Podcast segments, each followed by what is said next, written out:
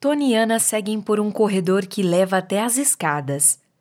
Antes de começarem a subir os degraus, a pequena olha para várias esculturas expostas, feitas com materiais velhos e reciclados.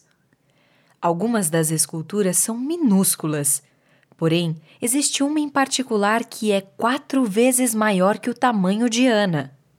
Assustada, ela aponta para a estátua. O que é isso? É muito assustador. Tony balança a cabeça sentindo calafrios. Assusta mesmo.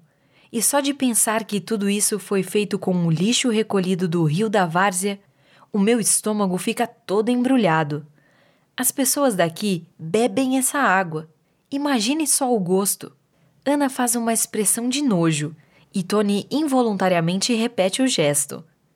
Depois, ambos começam a subir a escada rumo ao segundo piso. No meio do percurso, eles são interrompidos por outra escultura que salta na frente deles. Dessa vez, trata-se de uma carranca, uma imagem com forma humana e animal, produzida em madeira para afugentar os maus espíritos. Tony dá um salto para trás. Ah! Sejam bem-vindos, forasteiros, diz a carranca.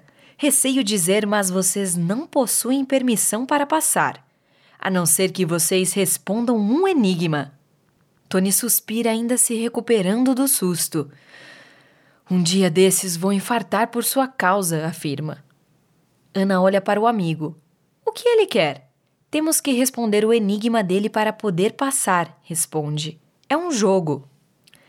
Vendo que os dois não têm outra escolha se não responder o enigma, a carranca pergunta sem rodeios: O que o passado recorda, o presente preserva e o futuro aguarda?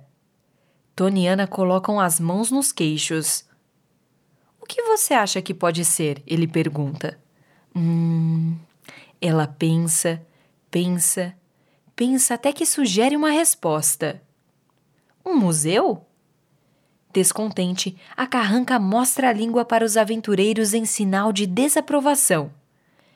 A resposta está certa. Podem passar.